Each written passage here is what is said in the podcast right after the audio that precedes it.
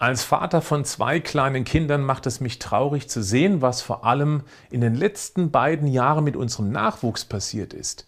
Die Überschrift hier, die ist provokant, ich weiß, und zu dick ist aus meiner Sicht auch schwer zu beurteilen. Schon alleine deshalb, weil sich auch mein allgemeines Bild der Kindheit im Vergleich zu heute doch deutlich verändert hat. Und Corona und deren Maßnahmen haben nachweislich diesen Trend noch einmal erheblich beschleunigt. Ich fasse zusammen, woran das lag und natürlich, wie wir als Eltern und auch als Gesellschaft gegensteuern können.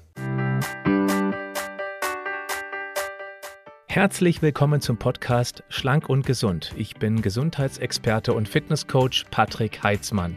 Dieser Podcast ist mir eine Herzensangelegenheit, weil ich dich unterstützen möchte, dass du noch fitter, gesünder und schlanker wirst. Schön, dass du mit dabei bist. Lockdowns, Homeschooling, weniger Freizeitaktivitäten, auch aufgrund runtergefahrener Vereinstätigkeiten auf der einen Seite, auf der anderen Seite mehr Langeweile essen plus Frustnaschen plus Realitätsnarkose mittels Spielekonsolen und Social Media. Klar, dass viele unserer Kleinen immer kuscheliger geworden sind. Das schnell ansteigende Gewicht bremst den kindlichen Bewegungsdrang dann nochmal zusätzlich aus.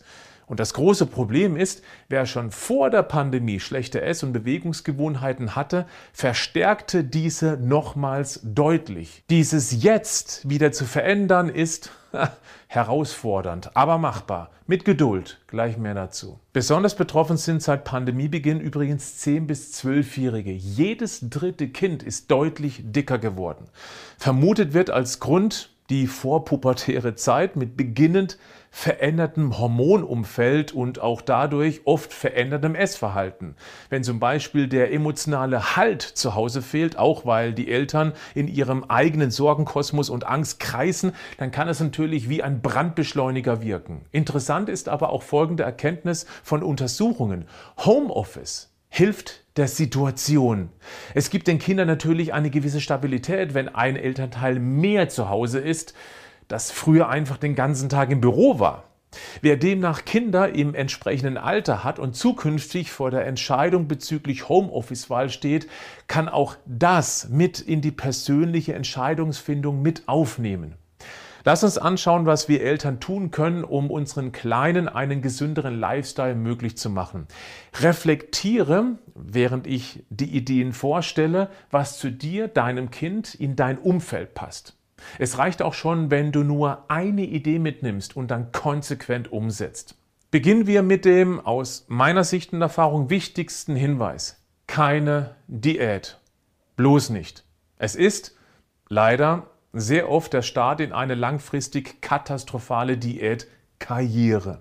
Wer auf Teufel komm raus sein Kind mit einer Diät malträtiert, sprich massiv in das bisherige Essverhalten eingreift, bringt den Stoffwechsel teils so durcheinander, dass man das kaum noch eingefangen bekommt. Also nein, keine Diät. Wenn wir das ausgeschlossen haben, kommt der nächste sehr wichtige Punkt. Gib deinem Kind niemals das Gefühl, dass es bezüglich des Gewichts nicht in Ordnung ist. Das verunsichert das Kind. Auf der tieferen psychologischen Ebene hat das Kind möglicherweise Angst um die Liebe der Eltern. Das kann ein Grund sein, in eine ganz gefährliche Essstörung abzurutschen. Wichtig ist, dem Kind Sicherheit zu vermitteln. Das Gefühl, du bist liebenswert, genauso wie du bist. Um ins Gespräch mit der Gewichts- und Gewohnheitsproblematik zu kommen, wäre eine Möglichkeit zu fragen, ob der Sprössling vielleicht schon selbst festgestellt hat, dass das Gewicht die Fitness im Vergleich zu früher nachgelassen hat und ob das irgendwie stört. Wenn ja, wäre das ein super Hebel, um dann zu fragen, woran das denn liegen könnte. Wenn sich das Kind dann öffnet, dann sind Ernährungstipps von einem Elternteil ungefähr so cool wie äh, das Musikantenstadel. Möglicherweise öffnet sich das Kind aber gegenüber jemandem, der mit der Familie nichts direkt zu tun hat. Das könnte eine Ernährungsberatung sein, die es versteht, nicht zu viel auf einmal verändern zu wollen. Das ist ein ganz wichtiger Punkt. Wir bei Leichter als du denkst, bei unserem Online-Coaching gehen genau deshalb mit ganz kleinen Schritten vor. Ein solches Online-Coaching bietet auch die Chance, mit verhältnismäßig wenig finanziellem Aufwand ein sehr gut durchdachtes, erfolgserprobtes Konzept nach Hause zu holen, also dorthin, wo sich das Kind sicher und aufgehoben fühlt. Mama und oder Papa können sich die Coaching-Lektion ja auch anschauen. Damit profitiert mit einer einmaligen Investition in dieses Coaching die ganze Familie von den schrittweisen Veränderungen weit weg von Diäten. Falls das für dich und dein Kind in Frage kommen könnte, klick für weitere Informationen auf den Link in den Show Notes des Podcasts. Dort gibt es ein Video zum Konzept und was es so besonders macht. Zudem hast du dort eine 30 Tage Geld zurück Garantie. Jetzt aber noch direkt umsetzbare Ideen. Auf keinen Fall Süßigkeiten oder Fastfood verbieten, sondern darüber sprechen, wo es okay ist, zum Beispiel wenn man mit Freunden unterwegs ist, um dort nicht ausgeschlossen zu werden. Aber eben zu Hause für den Ausgleich sorgen. Dann gibt es eben zu Hause gesund oder zumindest gesünder als früher. Und dein Kind soll etwas mit aussuchen, was es dann zu Hause als Ausgleich geben könnte. Wenn es nämlich das tut, ist die Ablehnung, die Gegenwehr deutlich geringer.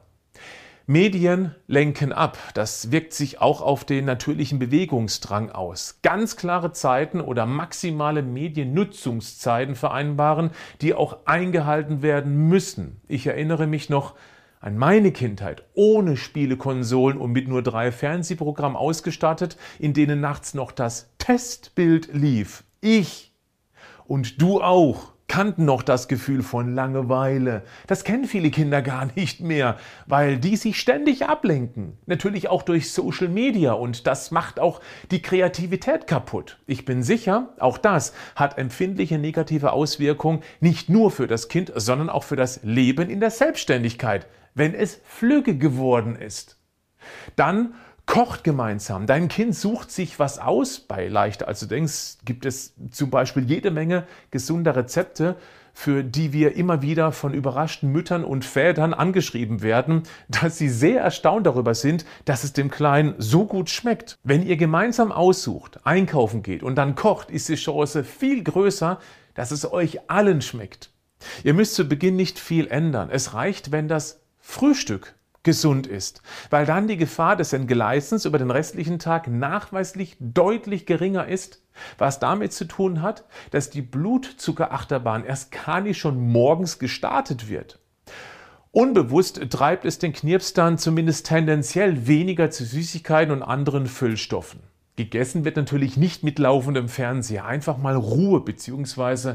familiäre Unterhaltung am Tisch. Richtig übel ist es, wenn während dem Essen aktiv ferngeschaut oder ins Handy gegafft wird. Dann ist es ja doppelt mies, wenn Nahrungsmüll gegessen wird, weil man das ja dann noch nicht mal genießt. Jetzt kommt aus meiner Sicht der wichtigste Ernährungstipp. Süßgetränke so gut wie irgendwie möglich reduzieren oder ganz weg. Sie sind ernährungstechnisch katastrophal. Hochkonzentrierter Zucker bei null lebenswichtiger Baustein. Das Zeug hat in den heute leider üblich getrunken Mengen ganz üble Folgen. Das Reduzieren ist nicht einfach, natürlich nicht, aber hier solltest du, falls es euch zu Hause betrifft, den größten Wert darauf legen. Wasser mit Zitronensaft, über die nächsten Wochen immer dünner werdende Saftschorlen, Wasser mit zerstampften, abgefilterten Beeren. Es gibt Alternativen.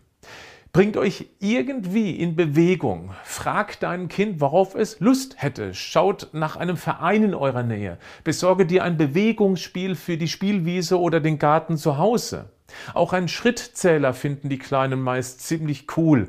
Schreibt am Abend die erreichten Schritte in einen Kalender und schaut euch das nach einigen Wochen nochmal an. Gibt es eine Tendenz nach oben?